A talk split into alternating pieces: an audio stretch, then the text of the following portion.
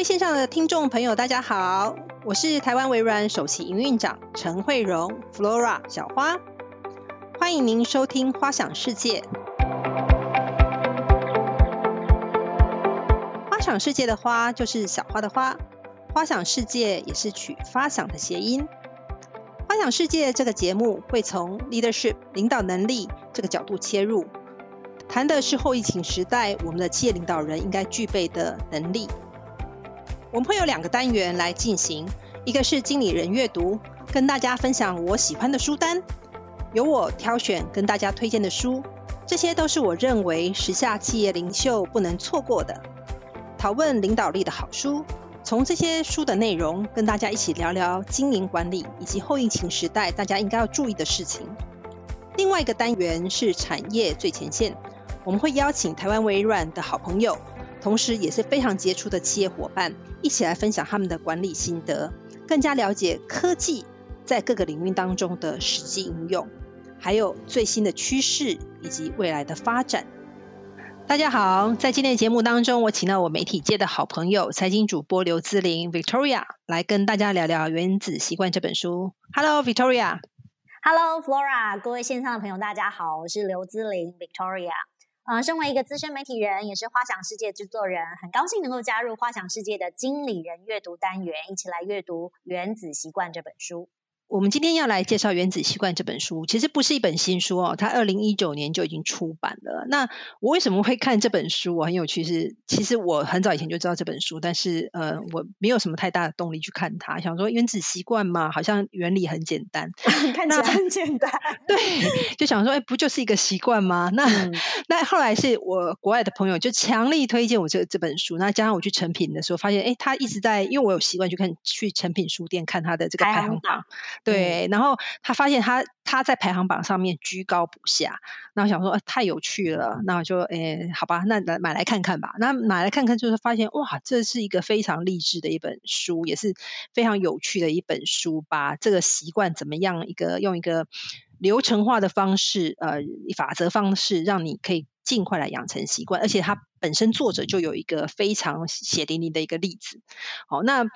呃，接下来要讲的这段是这这段作者的故事呢，呃，我想你们在书里面有看到，但是呃，每次我在讲这故事的时候，我心里都还是觉得这个当就会有点难过，就是说这个作者 James 在高二的时候，他本来是一个非常棒的一个一个棒球选手。好，那他对棒球也非常热情，但在高二的时候有一场意外当中，他被球棒击到脸。你想想看，那球棒击到脸，我想到就很痛，非常痛。对，然后他两只眼睛中间就严，他的严重受伤哦。那他的鼻子就扭曲成 U 型，然后哎呦，然后那个头、大脑就是整个撞到，就是整个整个撞到里面去。所以因为这样的关系，他的整个眼窝都碎掉。那医生要。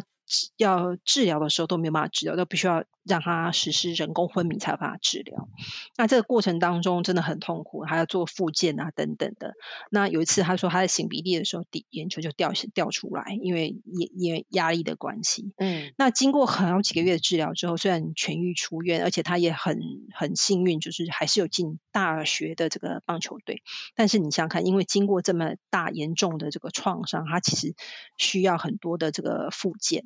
所以他绝大部分的时间其实是是坐在板凳，没有机会上场。可是你知道吗？在他这样受伤之后的六第六年，他被选为他就读的这个大学里面最佳的这个男性运动员。整个全美呢，只有三十三位可以获得这样的殊荣。哇，这真是很了不起的事情。所以怎么办到的？哦，所以大家都很想要买这本书。对对，所以就是，也就是因为他自己自身的这个的经验，他他就谈到说，他在大学里面他怎么样，他放弃所有的娱乐，他唯一的一心的方想法就是，我就是要回去棒棒球，我就是要继续打棒球。因为这样子的一个信念，所以他养成了一个习惯。那养成这个习惯之后，他发后来发现说，哎，这是一个系统。那后来他这样的一个习惯跟这个样的系统呢，就广为让所有的球队的队员呢来使用。所以这本书呢就在谈谈着他这样的一个原子习惯，从最微小的地方开始养成习惯之后，它就会有复利的效应，就是每天进步一一 percent，一年之后你就会进步三七倍。同样的，你每天如果进退步一 percent 的话，你一年后可能就退化金于零。所以，我这就是为什么这本书常常被拿出来做讨论。那企业界、运动界、教育界，甚至瘦身界，大家都在用。哦，所以这为什么我们今天来特地介介绍这本书？因为我发现这本书其实，在我们数位转型里面，呃，其实真的在很多人就在讲说，数位转型文化先行，也就是企业文化就是代表每一个员工的这个习惯跟主管的习惯都要有所改变。所以在数位转型里面，我们怎么样养成一个好的这个习惯，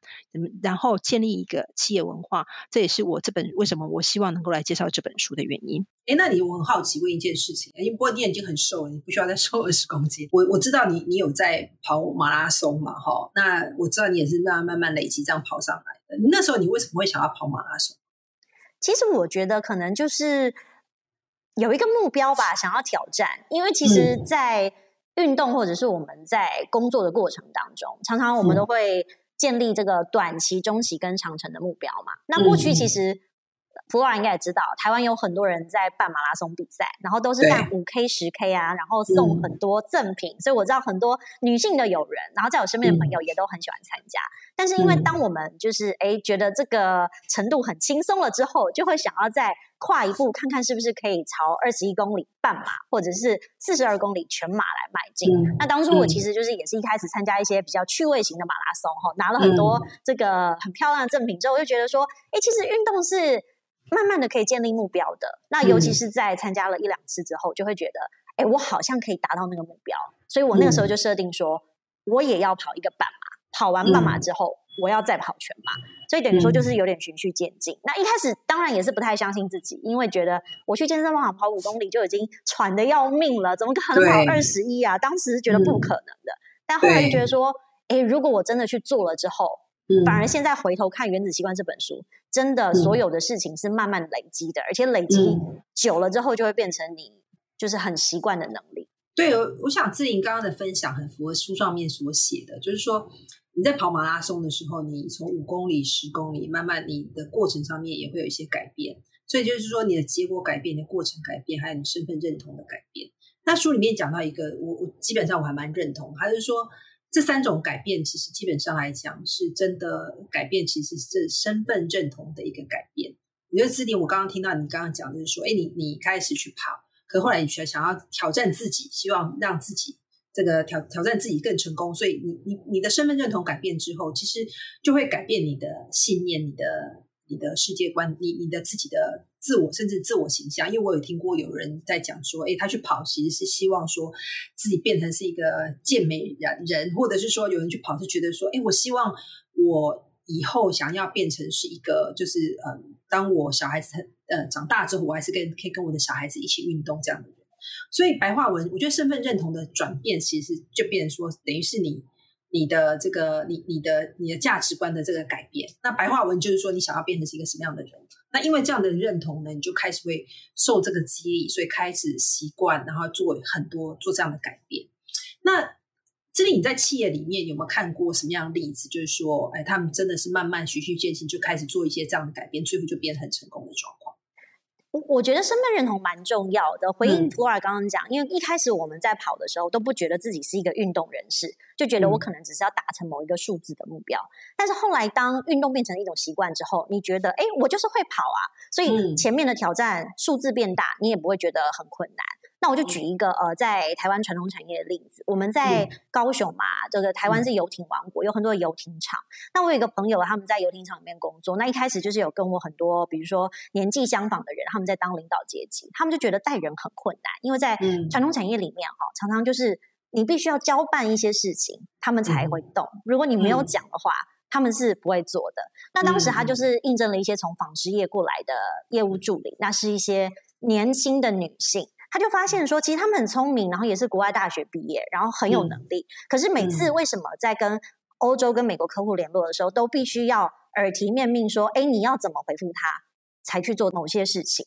那我发现，就是很多台湾的一些可能在工作的一些人，他们很害怕犯错，所以老板没有说的事情，他们是绝对不会去做的，因为他就认为说，老板。说了我才能去做，他没有认同自己，他有一个独立的自主性，或者是他可以做决定的身份。那所以后来这个游艇厂的这个管理阶层就跟我讨论，他说：“哎，是不是有一些事情可以改变？”那的确，他后来也去买了原子习惯，因为后来他知道我跑步的事情，他就觉得说：“哎，可能应用在领导阶层，也许会有一些改变。”他后来就慢慢的觉得说，他让这个助理呢去负责很多事情。好，你不只是写 email。回复他，你自己去回，那你也去帮客户解决问题。结果后来没有想到，他因为这样的缘故，诶，他慢慢就是似乎觉得说他自己可以做决定，所以很多事情，呃，比如说美国客户忽然有这个船的问题，游艇哪边有问题，马上打电话给他，他马上就帮他解决。那也因为客户对他的满意度增加了，后来进而就订购了一艘新的游艇。哇，那那个成就感是成就非常非常高的，因为通常这种 super sales 一艘游艇大概是六千万到一亿。好，虽然他没有抽成，他是公司员工，但是他就觉得说，诶，他可能觉得自己已经是一个 sales director，而不是只是一个所谓的 CEO assistant，他就把他的身份认同转变了，但也驱动了公司一直不断向前哦，大家就是觉得说自己可以做很多事情，可以成就很多的订单。我觉得这很像，就是微软常在讲的赋能员工。是我们一旦赋能员工，相信员工之后，其实呃，员工的很多的潜力就可以发挥出来。也因为他自己身份认同的改变。那我我记得，嗯，很多年前我刚加入微软的时候，然后我记得我们我们那时候我们的总经理就跟我们的嗯这个我们产品产品部门的呃负责人讲说。因为他他也是类似这样的对话，他问他说：“你为什么没有做？为什么没有做的？”他说：“嗯，因为他不晓得可不可以做。”那我们总我还记得那时候我们总经理就跟他讲说，在微软里面没有跟你讲不能做，就是代表你可以做。那那然后呢，你就是一个这个产品的的总经理，你要把自己认为是你自己是这个产品的 CEO，所以你要想想看，你这个产品是这个产品的 CEO，那你在你怎么样在台湾你要打开这个市场？你要用什么样的人？你要怎么样跟业务团队、跟跟你的 support 团队来配合？然后怎么样跟我们的合作伙伴来配合？partner 来配经销商来配合？那就是你要做决定。哇！然后那次讲完话的时候，我就感感觉到说，哎，因为他的身份认同的改变，所以造成他的后来的整个想法就是更整个就完全打开来的。他就像是一个创业家一样，就会很多很多的 creativity 的很多的这个创意都在这个地方。所以我觉得身份认同真的是，嗯，非常的重要。那相对性的就是说，因为你的身份认同关系，所以你就会让自己愿意去去采取一些很好的这个习惯。那所以身份认同里面呢，他在里面谈到就是说，其实有两个步骤很重要，是第一个就是你决定你想要成为什么样的人；第二个呢是透过生活里面一些小胜利来证明自己，来鼓舞自己。所以我们就常常看到企业有时候在做改变啊，造要。做一些改变啊的时候，常常会用一些奖励来促成。好，嗯，哎，知玲，所以你自己在做这个，你在跑马拉松的时候，你有怎么样的方式让你用一些小胜利来小鼓励来鼓励自己吗？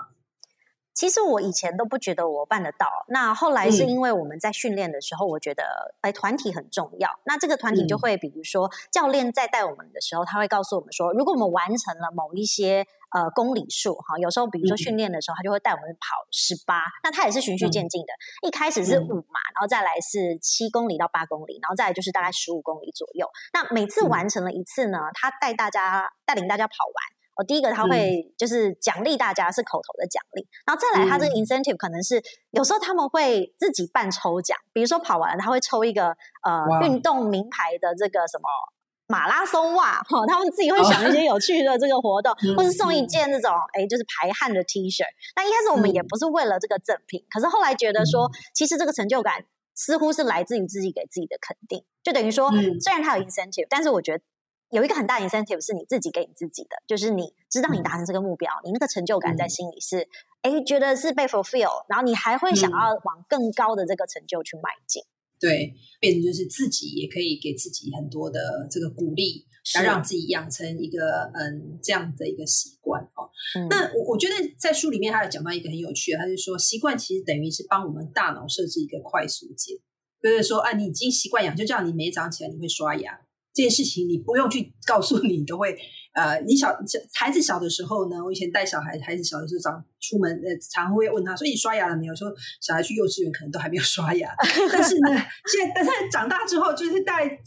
大一点的时候，他就你就不用去叫他，他 default 他就会去做这件事情。就像我们们也习惯会去做这件事情。它并不是一个身体上面你会饿啊，你会想要吃东西，而是它就 default 就变成是一个这样的情况。所以我觉得他讲的很对，就是等于是一个快速键，有点像我们 Windows 里面很多的这个快捷键一样啊，就是 default 它就会引发你。告诉你说，哎，有这个情境，所以他在里面他就有谈到，就是说，哎，其实你是有一些方法可以让你更容易来建立习惯的。好，那有一些嗯 tips，比如说第一个他谈到就是说，哎，提示，好，怎么样让一些嗯字条提醒啊，或者是一些设计一些情境，让你呃可以感受到说，哎，这件事情就是要变成是一个容易更容易来做执行的事情。所以，哎，Victoria，我想问一下，就是你你有没有看你自己有没有过这样的经验？就是当你要养成一个习惯的时候，特意要养成习惯，你用用什么样方法来提醒自己？我觉得有一个蛮不错的方法是 N 次贴，就是那个小黄贴。有时候我们常常就是代办事项都会忘记嘛。那我曾经也是有写在手机里，就是觉得说啊，我每天五点半起来，哈，一个礼拜我要某一天去跑步。然后每次都是手机里，然后那个闹钟响了之后，我就啊按掉，再睡一下好了。但是后来就发现说，嗯，这样不行，我要我要提醒自己，所以我我可能就睡觉之前，我就会在我的这个 calendar 上面贴，好贴很多 N 次贴，好，我就会贴的很明显的位置。所以一开始很痛苦，这都没有办法接受。但后来就觉得，哎，每次就是在很显眼的地方，我甚至会贴在冰箱上面。好，然后是贴在这个电视上面，就是只要我经过的地方，我在提醒我自己，我明天要心态准备好，五点半起来要去跑步。后来就会觉得，嗯，慢慢的就是有人一直在 remind 你这件事情，你就会自然而然要去 follow。那呃，我们公司其实，在呃最近在这几年在做数位转型的时候，我们企业也要，就他们就说数位转型文化先行嘛，所以我们的企业文化有做很大的一个改变。那其中有一个很大的改变，就是说，因为我们要进入一个云端的世界里面，cloud first mobile 的 first 的这个世界里面，其实很多时候我们很多东西是不了解的。所以呢，微软因为这样的一个情况，所以当时我们的企业文化里面有一个很重要，就是要有成长性思维。有 growth mindset，那 growth mindset 里面有一件事情很重要，就是经理在跟员工讲话的时候，你想想看，就是现在我们这个现在新新招聘进来的员工，很多都是 born in cloud，就是他们刚出生的时候就已经有 internet 了啊，那所以他们已经很习惯用这样的。的东西，有时候我我有时候我前阵子有时候家有一些事情要上网做什么事情，我都干脆叫我儿子做，因为叫他做比我自己在研究做快。他很快，他是反射性的，他是 default，然后我们还要按很多那个一二三四五。对对对，然后还要 complain 说，哎，为什么这样设计这样子？他们就很快就就做完。所以当时呢，我们有一个 culture，就是我们做经理的、做主管的，我们要懂得有一句，我们要 build up 一个叫教练式的管理。所以教练式管理就是说，你想想看，这个篮球场面的这些教练，他可能不是是最会打球的人啊，但是他知道要怎么样去鼓鼓励员工，呃，鼓励这些队员，他知道要怎么样去定好策略啊，因为他看的整个是全面的部分啊。那所以呢，他就说，其实对于高级主对于主管来讲，他也需要懂得叫做 coaching 的这个这个管理啊，就是教练型管理。那他现在那时候里面就一直提醒我们做一件事情，他说第一个要 be lazy，第二个要 be curious，第一个第三个要 be open，就是说你要你你不要那么急着就要告诉员工答案，因为你可能要多听员工的想法是什么，然后你要。呃，多利用啊，多多使用，然后我们就那阵子我们就发现，哇，这样的情况真的很困难执行。为什么？因为你常常员工跟主管在讲话的时候，我们就我们就常去计时，所以说，到底员工讲的多，还是主管讲的多？通常主管在讲了七十五 percent，那员工大概讲了十五 percent。对对，所以所以我们要改变这个改变这个方法，就是说，哎，主管要讲少一点，让员工多讲一点。所以那阵子呢，我们大家就在想说，讲想破头，到底要怎么办呢？要怎么样 build up 这样子一个习惯？后来我们就发现一件事，就是我们就真的是很多人在在他的他在他的 notebook 上面打开来，就说就提醒自己说我要 coach，我要 be lazy，be curious，be open，就就很多主管打。那后来好像渐渐的，因为这样的关系，他们就就习惯，就就就会跟尤其在跟员工 one on one 的时候，甚至有的人在员工 one on one 的 schedule 里面，他就 default 写这句话，提醒他自己。所以它就比久了之后，就有点像你的那个那个呃便利贴的这个效果一样，就提醒他自己往这个方向走。所以这个的确是一个提示，让自己变成一个 standard 的这个这个方式，让提示很显而易见。这件事情的确看起来是很有效的一个方式。哎，我觉得 Flora 刚刚讲这个蛮好的，因为因为其实很多我觉得传统的，尤其是台湾的中小企业，开会的时候永远是主管在讲话。那当时也有很多领导人，就是有时候我们会交流嘛，他就会跟我说，嗯为什么他们都不能像外商一样，哎，员工都不发表意见，每次问问题都不讲话。所以后来他们也是有点像 Flora 刚刚讲的这个，用了一些 incentive，就比如说，如果你呃开会的时候有一个很棒的想法，哎，我们可能会记嘉奖，或者是哎就是嗯。接受这个礼拜的周会表扬。的确，后来嗯。一开始员工都是很 shy，都不愿意开口。但是久而久之，这些老人也慢慢的被 push，也开始这样做了。现在开会就是的确会有一些声音。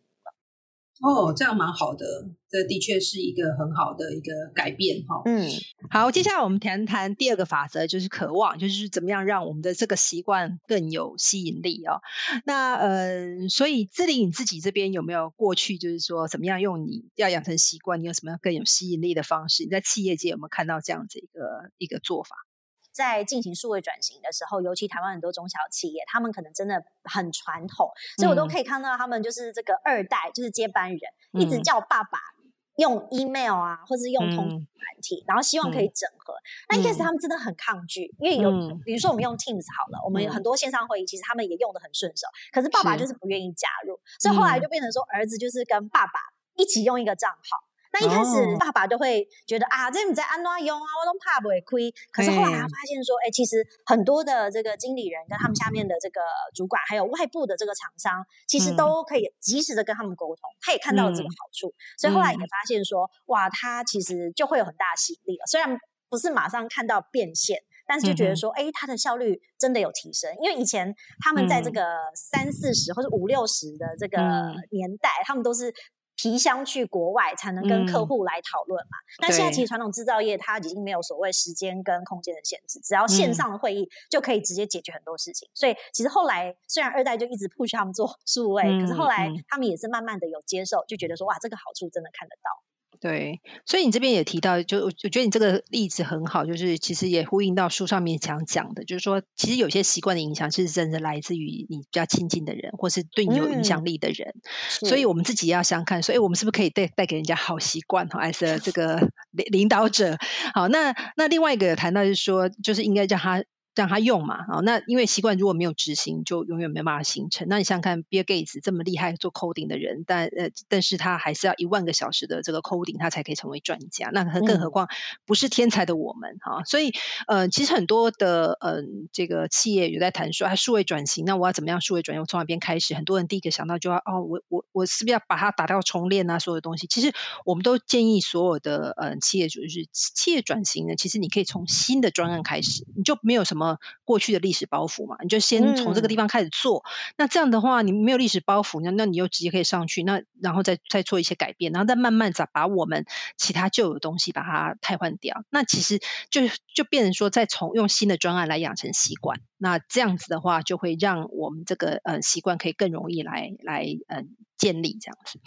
那呃，所以讲完第二个，我们来讲第三个嗯、法则，就在谈的就是回应，也就是说，怎么样让你的行动可以轻而易举，就是说我们怎么样可以优化我们的环境啦，或者是怎么样可以化、拿掉一些。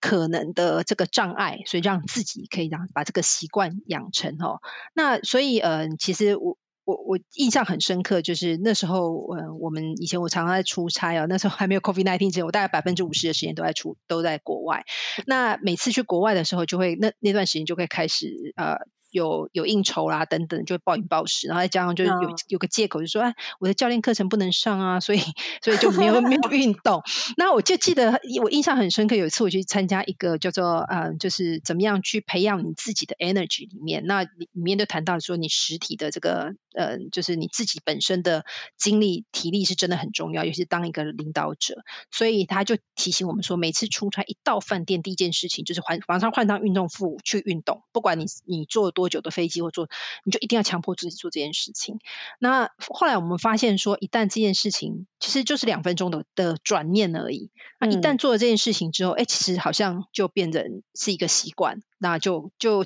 一个转念，你就马上就可以做了。所以志玲这边有没有什么样的故事要跟大家分享？怎么样？有没有看过企业里面怎么样让这个行动可以更轻而易举来做？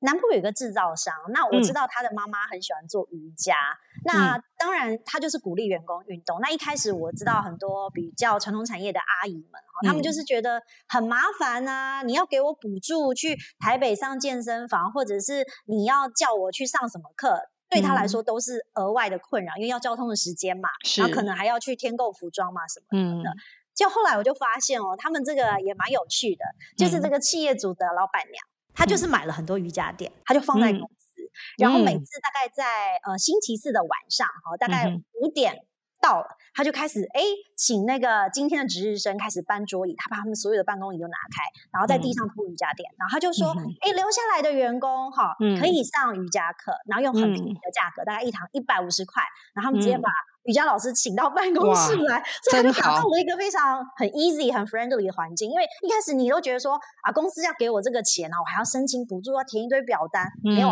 这个妈妈很厉害，她就觉得说儿子倡导要运动的好处，那我就落实，我就让公司员工都可以参加。那一开始的确是三五只小猫，哎，后来就变十几个。瑜伽老师都觉得很不可思议，因为他的学生通常的平均年龄都没有超过三十，结果他这个班级的平均年龄大概是五十岁左右。哇，这这真的是很聪明的一个一个老板娘哦，做这样的这改变哦。我我觉得，嗯，其实在我看到我很多的企业主在做数位转型的时候呢，他们嗯，我觉得蛮不错的一个嗯做法，就是跟我们公司来合作，呃，我们叫 skilling program，就是说我们。做教育训练，做完教育训练之后，马上给他做一我们叫做 hackathon。好，那因为用这样的方式呢话，员工等于第一个先叫他们有一个这个目标哦，然后让他们他们也知道说，哎，你要做 hackathon，你可能要有一些技能，因为数位转型上面，你可能需要学新的新的系统啦，新的这个应用软体啦等等，你可能不会用，那没有关系，我们就先教你，就先给你一个 training，那让你去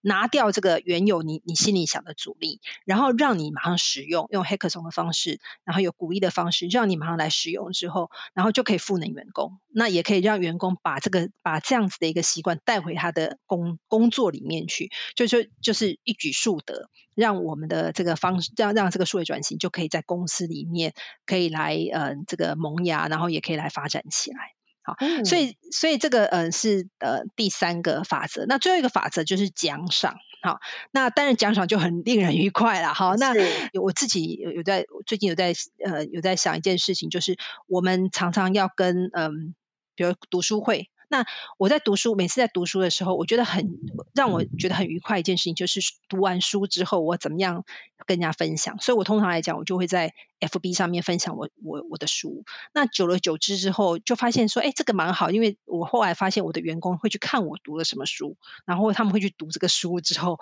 然后甚至他们会跟我分享说，哎，他们现在看什么书。那后来发现说，哎，我的有一些朋友喜欢看书的，他们也会来跟我分享。所以大家变成是一个正向循环的方式，然后我就会知道说哦哪些书啊这个蛮不错的，那我们我可以来去做研读的的动作。然后慢慢的这些员工就是跟领导者有同样的想法，哎对，没错，正向就是让他们思维可以同步的概念。对，变成说有共同的语言，然后这个文化也可以做一些相关的这个改变。那所以我觉得，嗯，其实用呃这样的方式，用一些奖赏的方，不同的奖赏的方式，其实都可以让我们的行为可以有一些改变。好，所以我们小结一下，就是在呃今天的这个原子习惯里面，我们提到了嗯提示啊，提到怎么样让用提示的方式哈，让呃我们的习惯啊能够养成，怎么样让我们的习惯可以变得更有吸引力，怎么样让我们的习惯呢可以把一些嗯这个比较困难的事情先把它移除掉，或是优化它的环境，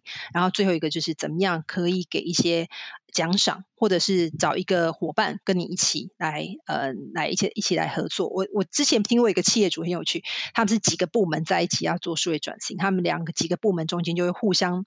比较，然后就互相比较说，哎，这这样的话就等于说是会互相看着对方，看大家怎么样可以哪一个做的比较快啊，然后哪一个数位转型做的比较好，可以让大家可以来集体成长。那我另外在呃前阵在。呃跟中部的一些机械的一些聚落来合作。那也发现现在数位转型里面，其实越来越多，其实不只是一个人单单打独斗，而是呃整个聚落在一起。啊，比如前阵对，那聚落在一起的话，大家就会一起合作，也会互相帮补以外，也互相有鼓励的这个作用。那大家在数位转型的这个路途上面呢，就会养成更好的这个习惯往前面走。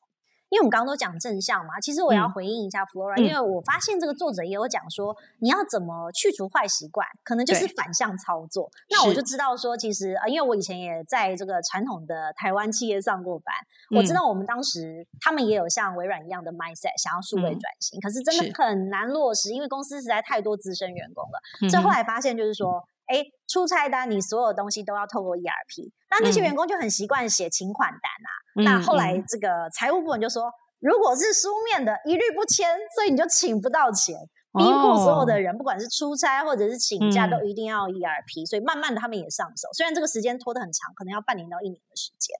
哎，对耶，我就想到我们公司当时在推呃我们 Dynamic 三六五的 CRM 系统的时候，我们要求所有的业务要把他们的我们叫 pipeline，就是所有的你的这个业绩可业你现在在在做的这个潜潜在机会，以前都是业务放在抽屉里面，老板要的时候就拿出来，就是拿 Excel file 出来跟老板对，然后就有一个问题点，就是每次我们在对的时候，这个数字都对不在一起，然后一直在变，一直在编，看不清楚那个字没错，小。没错，没错。然后，而且常常那边加总加来加去的时候乱七八糟的。后来公司在呃 implement Dynamic 三六五的时候呢，就要求所有人都要上系统。然后呢，就有有些业务的都还是习惯说啊，我要拿我的 Excel file 出来，老板就说我不看。